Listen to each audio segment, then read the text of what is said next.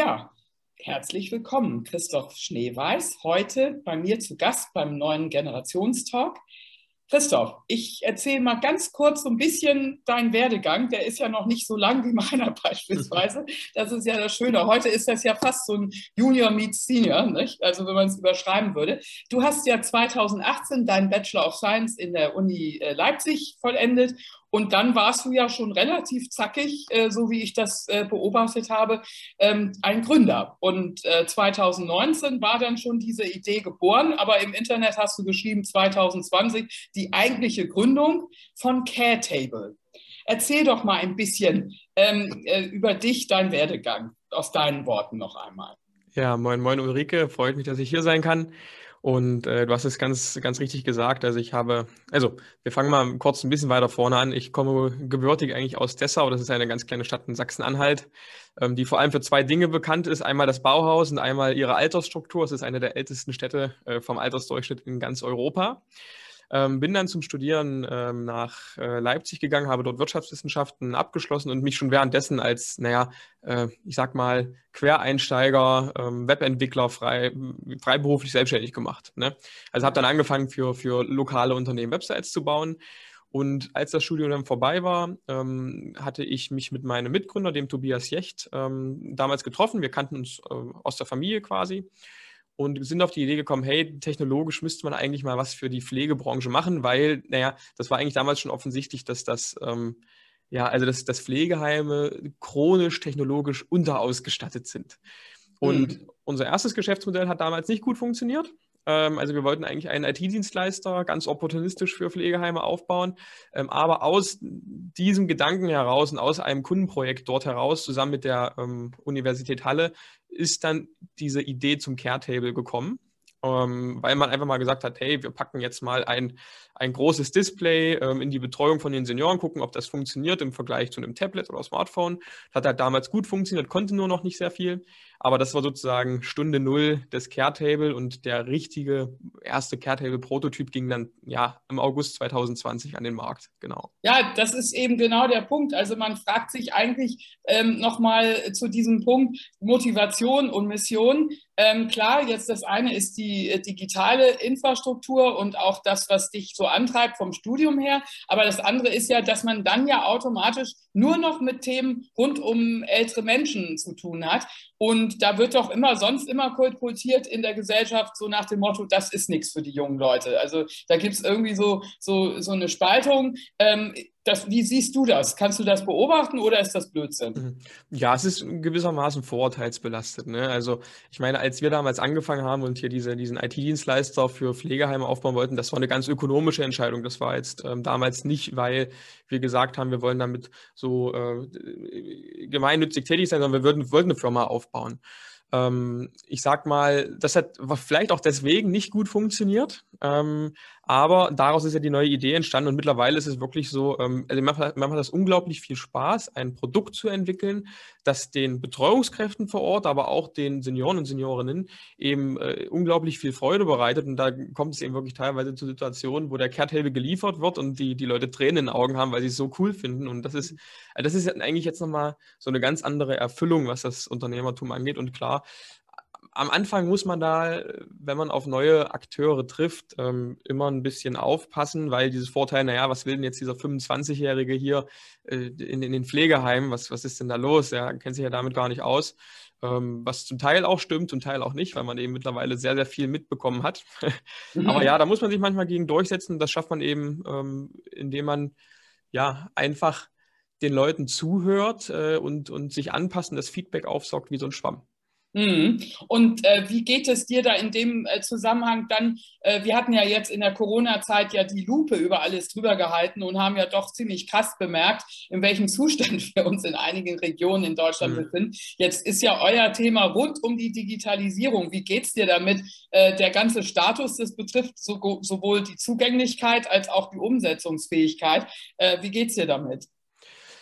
Ja, es ist, ist, ganz okay. Ich glaube, manchmal ist da auch der Ruf schlechter, ähm, der da vorauseilt. Ähm, also wir sind jede Woche in ja, zwischen 10 und 15 verschiedenen Pflegeeinrichtungen, also über, über unsere äh, Produktspezialisten, die in den Caretable vorstellen, über Auslieferung, also wo der Caretable hingebracht wird, über Vorträge und Kongresse, ist man auch manchmal dort. Ähm, und ich sage mal, die Landschaft ist dann auch ziemlich zerklüftet. Also es gibt top ausgestattete Pflegeeinrichtungen, gerade Neubauten haben mittlerweile alles, was es eigentlich braucht. Also die haben einen WLAN, die haben Internetzugänge für Mitarbeiter und Bewohner, die haben moderne Arbeitsplätze, die haben eben auch schon viele digitale äh, Helfer für die Beschäftigung, für die Betreuung und so weiter, ähm, setzen zum Teil auch schon telemedizinische Lösungen ein. Und dann gibt es aber auch klar immer noch diese Pflegeeinrichtungen, die noch auf, äh, auf Blatt Papier ihre Pflegedokumentation machen. Das ist das sehe ich mittlerweile schon ein bisschen kritisch. Und ähm, ja, insgesamt hat sich da aber während Corona, so schlimm wie Corona war, äh, aber in den letzten zwei Jahren unglaublich viel getan. Also wenn ich jetzt schon mal gucke, wir machen vorher mal so eine Bestandsabfrage, was ist denn schon an, an WLAN und Netzwerk und so weiter da? Das sah vor zwei Jahren noch ganz, ganz anders aus als heute. Also heute haben wesentlich mehr Pflegeeinrichtungen schon die nötige Infrastruktur, um auch darauf aufbauen zu können. Ja, super. Also das ist natürlich schon äh, auch für uns alle ja sehr schön zu hören. Also ich habe da selber auch äh, im privaten Bereich jetzt natürlich einige Erfahrungen gehabt, aber wir haben eben äh, weitestgehend den Wunsch und das haben wir auch erfüllt, äh, zu Hause bleiben zu dürfen, so lange mhm. wie möglich. Ähm, vielleicht erzählst du jetzt einfach noch mal ganz kurz die Funktionalität von eurem Care Table. Ähm, äh, warum ist das ein englischer Name? Ist das wichtig? Bei, also gerade bei dir im, im Osten, ich erkläre das immer meinen Studenten, das weiß ja kaum noch einer heutzutage, äh, dass ja die ältere Bevölkerung, Bevölkerung in Ostdeutschland ja gar kein Englisch in der Schule hatte, sondern ja. eben Polnisch und Russisch. Ja. Äh, warum heißt der, der, der, äh, dieser riesen überdimensionale Tisch, iPad-artige Tisch, warum heißt der K-Table?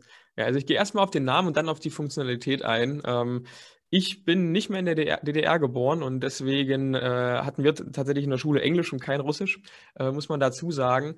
Ähm, ich würde es mal als äh, lehrreiche Erfahrung abtun. Also jetzt rückblickend betrachtet war, glaube ich, Caretable nicht unbedingt der beste Begriff dafür. Also wir haben auch öfter mal Einrichtungen, die sagen, na Mensch, warum habt ihr das Englisch genannt? Bei uns spricht gar keiner Englisch. Äh, dort wird dann äh, der Caretable meistens entweder Zaubertisch oder irgendwas anderes umgetauft, einfach weil es die, die Person vor Ort nicht aussprechen können. Also das heißt, das wäre jetzt so ein, ja, eine lehrreiche Erfahrung gewesen, dass ich gesagt hätte, okay, könnte ich nochmal neu anfangen, ähm, würde ich einen deutschen Namen wahrscheinlich jetzt zumindest für, für den Markt hier benutzen. Aber naja, gut, ich meine, als wir angefangen haben, war ich noch jünger, 23, und hatte noch weniger Erfahrung in der Branche. Mhm. Und da, das war mir halt nicht so klar, muss man, muss man, muss man ja. eingestehen. Und ich finde es auch nicht weiter schlimm. Ich habe es nur so bemerkt, weil es gerade so wunderbar gepasst hat. Aber ich finde, ähm, es sind einfach so Dinge, die fehlen ja auch in den Hochschulen. Ne? Also das wollte ja. ich damit eben nur gesagt haben. Ähm, das ist mir immer wieder aufgefallen, wie wenig man auch auf, auf die Gründung und auf solche ähm, Schutzsachen und, und Patente und so weiter vorbereitet wird. Warst du denn überhaupt an der Uni auf so etwas vorbereitet? Also auch in Richtung, wie du dich schützen kannst als Gründer? Nee, gar nicht. Also, Auch nicht. Also, ähm, also ich war ein sehr guter Student, aber rückblickend betrachtet ähm, ist es wirklich so, äh, man hätte sich auch sparen können und alles, was ich gelernt habe, was ich bräuchte, habe ich aus meiner Selbstständigkeit vorher beim Webdesign und jetzt eben aus meiner unternehmerischen Tätigkeit gelernt und außerdem aus, aus Podcasts und Fachartikeln, aber nicht aus der Uni. Also äh, ich sage also nur mal ein Beispiel, als wir in der Uni das Thema Marketing behandelt haben, da kam das Thema Online-Marketing, das war 2017, 2018, das heißt, da war es schon sehr groß. Das kam gar nicht vor. Es ging nur um Print- und, und TV-Werbung und äh, da kann sich, glaube ich, jeder sein eigenes Bild davon machen, wie fortgeschritten äh, das Wissen in der, zumindest bei uns an der Uni Leipzig damals war. Ja, genau. Deswegen werde ich ja auch häufig zu anderen Universitäten auch eingeladen, die dann eben halt dann eben Spezialisten vor sich sitzen haben, aber die dann eben diese Schnittstelle eben nicht anbieten. Und im Rahmen vom Zielgruppen- oder Stilgruppenmarketing gehe ich dann halt auf diese Insights ein und Usability, weil das ist ja bei Senioren auch ganz wichtig. Aber jetzt wolltest du uns ja nochmal erklären, äh, was ihr mit diesem Tisch äh, Wunderbares eben als Zaubertisch eben für die älteren Menschen in Pflegeheimen insbesondere anbieten könnt. Ja, also ähm, wir haben letzten Endes, muss man sich das vorstellen, wie ein fernsehrgroßes Tablet, was eben auch auf, auf äh, Touch reagiert. Ne? So wie ich mein Smartphone und mein Tablet anfassen kann, da passiert das, passiert das auch, nur eben auf einen deutlich, deutlich größeren Bildschirm. Äh, das haben wir in einem Holzrahmen eingelassen und auf einen mobilen und höhenverstellbaren Unterbau gepackt. Das heißt, Ich kann die Höhe des Gerätes verstellen, ich kann den Neigungswinkel verstellen, sodass auch Personen zum Beispiel im Pflegerollstuhl Platz finden. Äh, es können entweder mehrere Personen in einem Gemeinschaftsraum, also bis vier bis sechs Personen, können ringsherum sitzen, wenn es ein Tischraum ist. Aber ich kann es eben auch dank der Rollen durch die ganze Pflegeeinrichtung schieben. Also ich kann es auf die Bewohnerzimmer bringen, ich kann es in verschiedene Wohnbereiche bringen und kann den eben auch wie so eine Tafel dann eben anklappen, also wie so, wie so ein Fernseher benutzen theoretisch. Und darauf finden sich ganz viele von uns entwickelte ähm, Anwendungen die für die Einzel- und Gruppenbetreuung in Tagespflegen, betreuten Wohnanlagen und ähm, vor allem auch stationären Pflegeeinrichtungen gedacht ist. Das heißt, das kann sein ähm, Apps, die die Bewegung ähm, fördern. Das kann sein, dass das Übungen sind. Das können aber auch Spiele und Spaß sein, also sowas wie äh, Quizrunden, Bilderquiz etc. Ähm, das kann aber auch sein, dass ich damit Musik machen kann oder dass ich damit Biografiearbeit machen kann, indem ich mir eben wirklich symbolische Bilder aus Einschulungen oder Tanzabenden aus den 40er, 50er Jahren zusammen mit den Betreuungskräften angucken kann und dann eben ins Reden komme. Und insgesamt soll das einfach klar den, den Senioren vor Ort nochmal eine neue Welt eröffnen. Das soll Freude bringen und verschiedene Themen auch aufmachen. Und zum anderen soll es eben auch den Betreuungskräften ja ein, ein, ein Werkzeugkoffer an die Hand geben, so, so ein alles in einem Paket, ähm, womit sie arbeiten können, weil was viele nicht wissen, in einer Pflegeeinrichtung ist eine Betreuungskraft in der Regel für 15 bis 20 äh, Senioren zuständig, also für die tägliche Beschäftigung, Betreuung. Ähm, und das ist ein ganz schönes äh, Paket, weil der, mhm. also wenn ich mir jetzt vorstelle, ich müsste jeden Tag 15 bis 20 Personen, alle unterschiedlichen äh, Pflegegrades und alle mit unterschiedlichen auch thematischen Präferenzen betreuen, also es, es ist überhaupt nicht einfach und wir versuchen das halt ein bisschen äh, einfacher zu machen. Ja, das hört sich wirklich toll an. Ich habe das gesehen, da war ja mal irgendwo ein, eine Überschrift Spielspaß und, äh, und Spannung. Das war mal so eigentlich ganz schöne Überschrift von der ja. Zeitung, die das so tituliert hatte. Und ähm, ich glaube, das ist wahnsinnig wichtig, eben einmal zu unterscheiden die motorischen und einmal eben auch die äh, kognitiven Fähigkeiten, die ja leider eben halt gerade in dieser Unterbesetzung von Pflegeeinrichtungen und Krankenhäusern und dergleichen eben völlig untergehen. Ähm, ist denn da auch dann der emotionale Teil, also sagen wir der psychologische Teil, damit eben auch gleichzeitig abgedeckt, dass man sich welcoming fühlt, dass man sich. Ähm, ja, an, aufgehoben und auch personalisiert fühlt? Also ich, Ulrike, möchte gesehen werden und nicht mhm. alle anderen. Also ähm, wie, wie schafft ihr das? Ja, also man muss dazu sagen, der Kehrtable ist jetzt natürlich nicht das Allheilmittel. Als solchen will ich noch gar nicht anpreisen. Ich denke, es ist eine gute Hilfe, aber es ist auch noch, nicht, noch lange nicht fertig. Also wir entwickeln den immer weiter.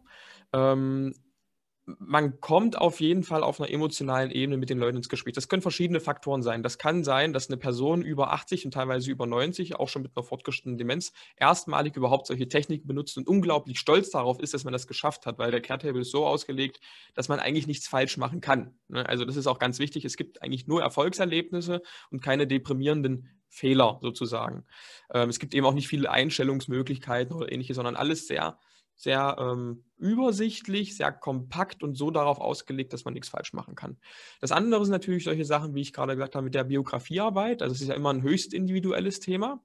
Und in der Regel wird das in der Einzelbetreuung mit dem Senior vor Ort gemacht. Also Betreuungskraft zusammen mit Senior oder Seniorin sitzt vorm Care-Table und schaut sich zum Beispiel Bilder aus der, aus der Schulzeit oder aus dem ersten Tanzabend, aus dem ersten Beruf, vielleicht auch von der Hochzeit an.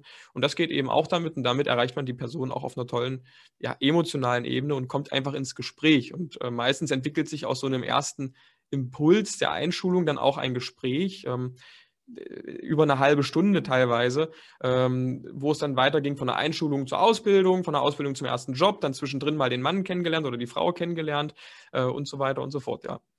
Und wie geht ihr jetzt zunehmend darauf ein? Wir sind ja in dem Sinne ja jetzt keine homogene Gesellschaft ja. mehr. Wir haben ja zunehmend über die ganzen Jahre äh, zig Einwanderungsbiografien, die, die bei uns landen und auch zunehmend in einer großen Gruppe. Nicht? Also ja. wir haben das, ich habe das schon häufiger jetzt erlebt in meinen äh, Arbeiten oder wenn ich mit solchen Aufgabenstellungen zu tun habe. Wir haben ja einen sehr hohen Anteil auch türkischstämmiger äh, Einwohner oder eben auch von der Religion her andere Ansichten und, und andere äh, Begebenheiten, die sich auch in der Pflege bemerkbar machen, im, im, im Schutzbedürfnis oder in der Art und Weise des Schams. Ähm, wie, wie geht ihr da in Zukunft drauf ein? Habt ihr da vor, das auch zu personalisieren mit Sprachen und dergleichen?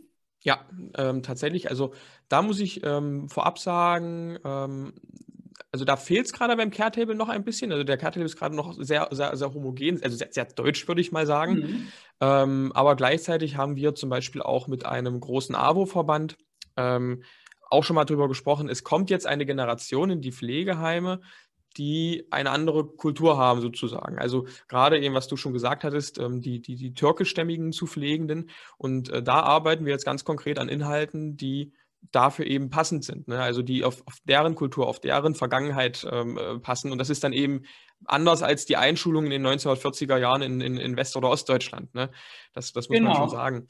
Ähm, ein zweiter Punkt ist, dass wir den Care-Table immer, ich sage mal, individualisierbarer machen. Also während es aktuell so ist, dass man eben ein Bild für alle sozusagen hat oder eine App für alle, wollen wir in Zukunft die Möglichkeit geben, dort Videos, ähm, Bilder, ähm, auch, auch ja, persönliche Andenken aufzuspielen. Also dass man sagen kann, hey, für Bewohnerin A habe ich andere Inhalte als für Bewohnerin B, aber das ist gerade eben noch in der technischen Umsetzung und zusammen, ähm, also diese beiden Faktoren zusammen, also einmal, dass man sowieso ein breiteres kulturelles Programm darauf anbietet, plus dass der Care-Table individualisierbarer wird, macht das Ganze eben dann auch noch in Zukunft besser. Genau, vielleicht kann der Tisch ja dann auch äh, Übersetzungshilfen bieten, im, indem man ja. mit anderen Sprachanbietern und dergleichen eben da Joint Ventures äh, gründet. Ne? Das ja, ist ja ohnehin das Idee. große ja. Zauberwort, glaube ich, heutzutage für euch auch sicher, ne? dass man eben immer mehr sich findet in diesem Markt.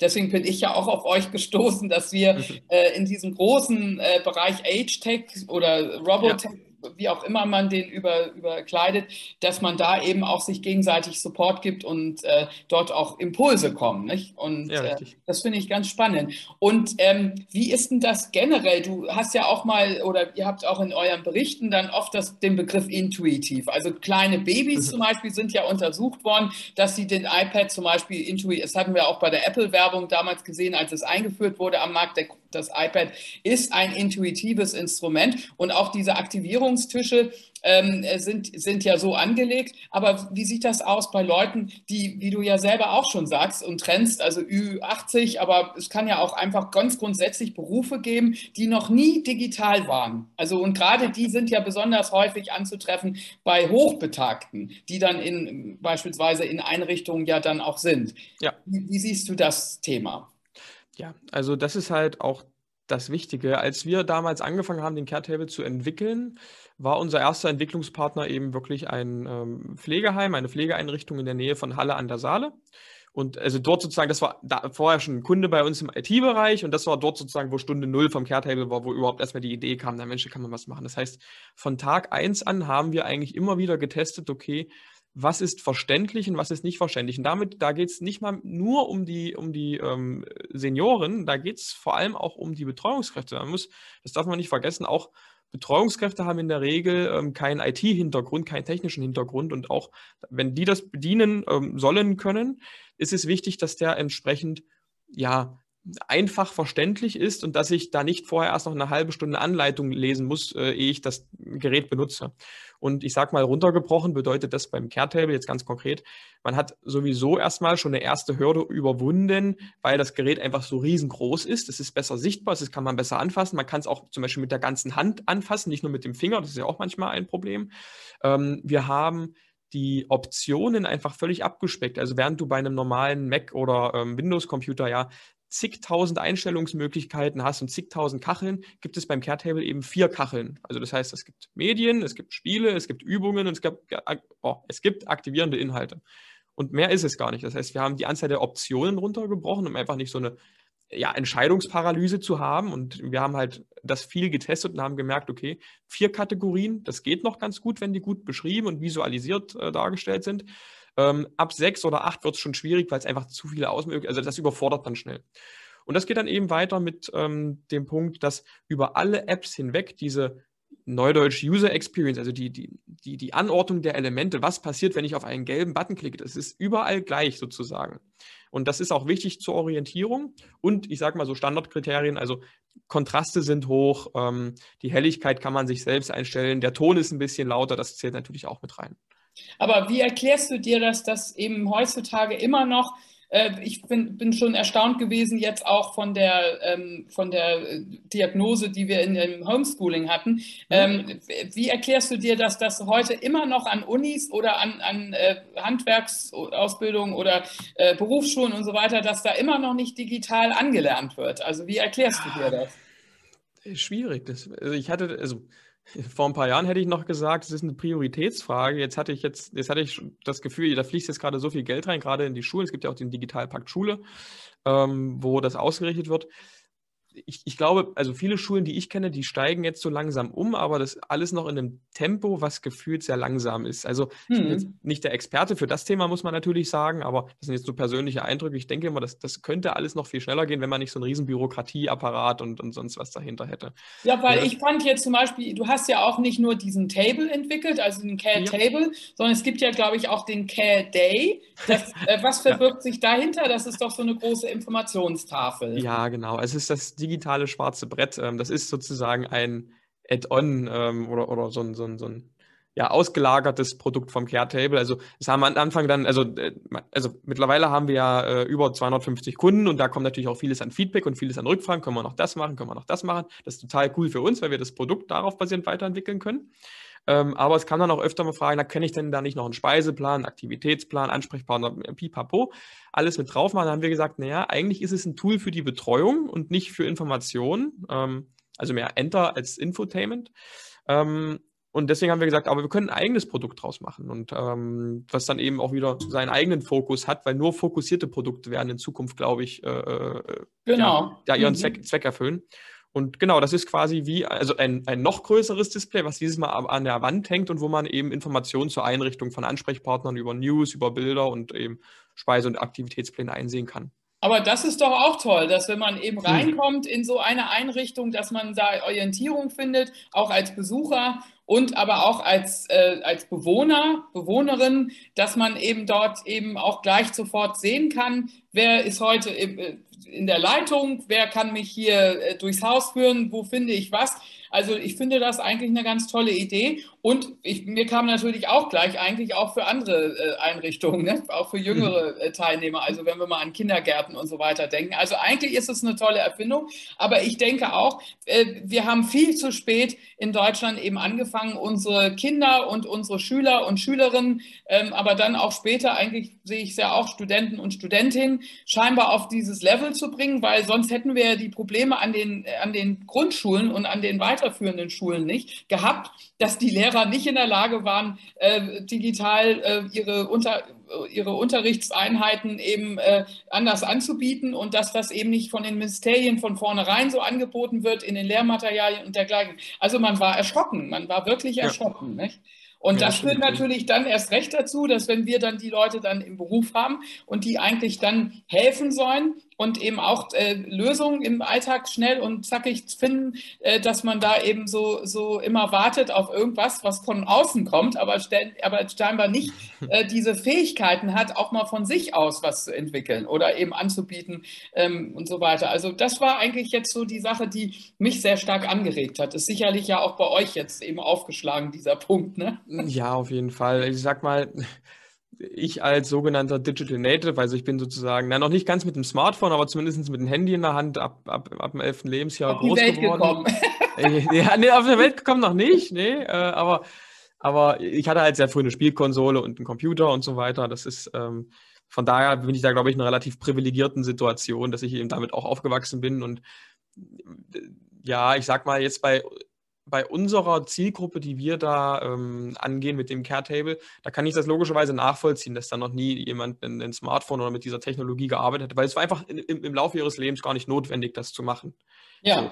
Und ähm, dass es aber jetzt immer noch den Fall gibt, ähm, dass, dass Personen heranwachsen, ähm, die, die so überhaupt nicht, ähm, ist, ich meine, es ist ja auch eine Frage der Teilhabe an der, am gesellschaftlichen Leben. Ne? Also wenn ich wenn ich es nicht schaffe, mir jetzt diese digitalen äh, Tools beizubringen und diese digitalen Kompetenzen aufzubauen, dann habe ich ja auch weniger Teilhabe am gesellschaftlichen Leben mittlerweile. Also das, mhm. also das war ja vor 50, 60 Jahren logischerweise noch nicht so, weil es genau. das bis dahin noch nicht gab, aber mittlerweile ist es ja schon, ja, man, man schließt sich ja quasi selbst aus und deswegen finde ich es schon wichtig, dass man auch im Hinblick auf die beruflichen Perspektiven, im Hinblick auf die ähm, gesellschaftliche Akzeptanz und Teilhabe, ähm, sich das einfach beibringt. Ja. Was wünschst du dir denn so als junger Gründer in Deutschland? Also wir haben ja jetzt eine schöne Plattform jetzt in diesem Gespräch und äh, ich bin ja auch eine äh, Netzwerkerin und, und kann vielleicht auch mal das eine oder andere damit anstoßen. Was wünschst du dir? Was, was, hast, was hat dir gefehlt als junger Gründer äh, für unsere Gründerin, ähm, dass wir eben halt äh, besser vorankommen und schneller vorankommen, auch in deinen Sachen? Ja, also ich glaube, dass das Wichtigste wäre am Anfang mal noch eine Art Mentor gewesen. Und mit Mentor meine ich jetzt nicht den Berater von der IHK, den Gründerberater oder den Gründerberater an der Uni, weil das Problem ist, mhm. also nichts gegen dieses Angebot, wenn es darum geht, dass die dich dazu beraten, okay, machst jetzt eine GmbH oder eine UG oder sowas, also diese, diese ganzen rechtlichen Rahmenbedingungen, ähm, das, das geht da, glaube ich, schon ganz gut. Ähm, aber was dort eben nicht der Fall ist, ist, dass wirklich unternehmerisches Know-how da ist. Unternehmerisches Know-how, das baust du nicht auf in deinem Elfenbeinturm, das baust du auf, indem du Unternehmen aufbaust. Und gerade bei uns in der Region, also Dessau, relativ strukturschwach. Wir haben hier keine großen Unicorn, also keine großen Milliardenfirmen oder ähnliche sitzen und auch wenig Gründer, die da wirklich große Unternehmen aufgebaut haben. Da hat es daran eben wirklich gefehlt. Und manchmal, gesagt, ich, ich habe noch meinen Vater, der selber Unternehmer ist, ähm, das hat sicherlich geholfen. Aber ähm, so, so, eine, so eine ja, externe Perspektive als also noch ein weiterer Mentor hätte vielleicht nicht, äh, nicht geschadet, ähm, wenn man dann doch mit bestimmten Fragestellungen überfordert ist oder wenn man einfach nicht weiter mhm. weiß, wie es jetzt weitergeht. Ähm, ansonsten bin ich eigentlich recht zufrieden gewesen. Also viele meckern ja immer über die Bürokratie rum. Ich meine, ja, wenn ich jetzt den äh, vierten Gewerbesteuerbescheid im Jahr kriege und das immer noch per Post und nicht per, äh, per digital und so weiter, mhm. das nervt mich dann schon.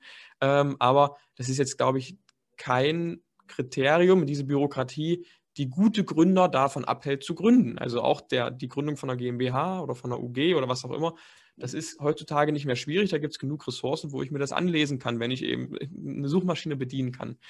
Und ähm, auch die Akzeptanz, das gesellschaftliche Bild vom Unternehmer hat sich mittlerweile sehr geändert. Also da wurde ja auch viel, viel rumgehackt drauf. Also früher war sozusagen beim, beim Tatort immer jede zweite Folge der Unternehmer, der böse Verbrecher. Äh, und es gab da eh so, so dieses, diesen Kapitalistenruf, äh, dass das alles nur Leute sind, die ihre Mitarbeiter ausbeuten. Das habe ich eigentlich gar nicht das Gefühl. Mittlerweile habe ich das Gefühl, das ist eine sehr angesehene äh, Position. So. Also man bekommt viel Zuspruch und man, die Leute finden das cool, was man macht. Vielleicht bei uns auch nochmal ein Sonderfall, weil wir eben in, in diesem konkreten Bereich unterwegs sind. Aber mhm. nee, also um es abschließend zu sagen, ähm, ich glaube, wir haben hier in Deutschland sehr gute Rahmenbedingungen, um zu gründen. Jeder, der wirklich gründen will, eine gute Idee und auch eine Umsetzungsleidenschaft hat, kann das machen. Äh, manchmal würde ich mir gerade in strukturschwachen Regionen aber noch mehr Mentoren wünschen, die selber unternehmerische Erfahrungen äh, relevant sammeln konnten. Ja, also das finde ich auch. Also das ist auf jeden Fall ein tolles äh, Konzept. Ich selber bin auch immer als Mentorin schon immer unterwegs, wobei es mich natürlich auch, wo ich jetzt wieder selbstständig eben als Unternehmensberaterin tätig bin, natürlich auch teilweise fällt mir das auf, dass immer überall erwartet wird. Wir hatten das eingangs ja im Vorgespräch auch gehabt, dass man überall immer ehrenamtlich und, und, und äh, für lau sozusagen hm. kostenlos mhm. arbeiten soll. Das finde ich teilweise auch nicht angemessen, weil eben äh, die Zeiten sich geändert haben und auch diese Absicherung in der Rente und dergleichen in späteren Jahren äh, setzt voraus, dass man eben halt auch was einbringt und das auch eben irgendwo auch beim Staat in, in den Rentenkassen und so weiter landet, sodass man das dann auch bekommt, wenn man älter ist. Nicht? Also insofern, okay. da muss man vielleicht noch andere Systeme entwickeln. Da ist vielleicht noch ein bisschen was zu tun als Lücke. Frage an dich, dieser Care-Table muss ja finanziert werden. Äh, das ist ja auch ein bisschen Geld. Wie, wie wird das sich in Zukunft gestalten, dass auch viel, viel mehr Pflegeeinrichtungen und Häuser sich das leisten können? Beziehungsweise was habt ihr euch da überlegt? Ja, das ist äh, ein guter Punkt. Also in der Regel ist es so, wenn wir eine Vorführung hatten, also die Pflegeeinrichtung hat den Kehrtable kennengelernt, wir sind da mal hingefahren, haben das gezeigt, dann ist da die Begeisterung da und dann ist eigentlich der, die größte Hürde noch, okay, wie finanzieren wir das Gerät jetzt? Weil das Gerät kostet ähm, knapp 8000 Euro brutto. Ähm, das ist natürlich für so eine Einrichtung auch ein gewisses Investment. Also wir liegen damit immer noch, was, wenn man sich den Gesamtmarkt anguckt an digitalen Helfern, unter den Preisen von vielen anderen Lösungen, die auch nicht mehr können als wir, aber die halt anderes Pricing gewählt haben. Aber es ist trotzdem eine Hürde und ähm, es gibt viele Einrichtungen, die das einfach aus, dem, aus dem laufenden äh, ja, Investitionsplan mit ähm, ja, bezahlen können. Es gibt Stiftungen und so weiter. Es gibt, wir hatten auch erste Projekte mal mit ähm, Pflegekrankenkassen zum Beispiel, die im Rahmen der Prävention eben ähm, solche Geräte gestiftet haben. Und bieten jetzt zunehmend auch Finanzierungs- und Mietmodelle an, dass man eben sagt, okay, man bezahlt nicht einmalig 8000 Euro, sondern man bezahlt halt im Monat irgendwas zwischen 200 und 300 Euro, je nachdem, wie lange man finanziert oder wie lange man das Gerät eben mieten möchte.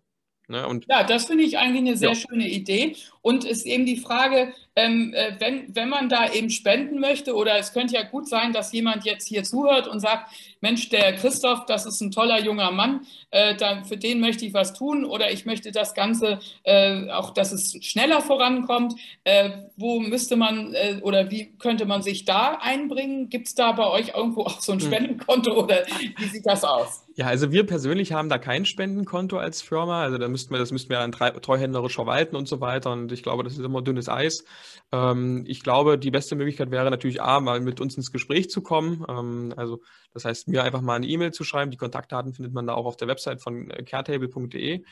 Und ähm, zum Zweiten wäre es natürlich, wenn man, also ich meine, in, in, jedem, in jeder Stadt gibt es ein Pflegeheim, eine Tagespflege, wie auch immer. Und wenn man denen mal wirklich was Gutes tun möchte, wo man wirklich weiß, okay, die werden da wirklich Freude mit haben, dann kann man natürlich dort vor Ort äh, eine, eine, eine äh, Spende machen. Äh, zum Beispiel für den Caretable oder auch für irgendwas anderes. Äh, eine gebundene Spende, dass der Caretable ja. oder Care-Day davon gekauft werden kann. Ja, das zum Beispiel. Eine schöne Idee, ja.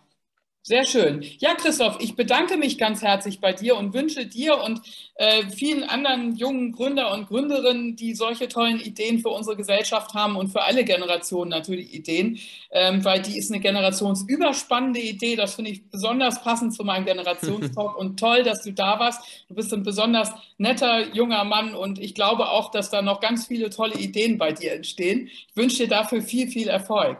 Ja, ich hoffe es. Wir äh, geben uns auf jeden Fall weiterhin allergrößte Mühe. Vielen Dank für das Gespräch, Ulrike. Hat mir viel Spaß gemacht. Ja, herzlichen Dank auch.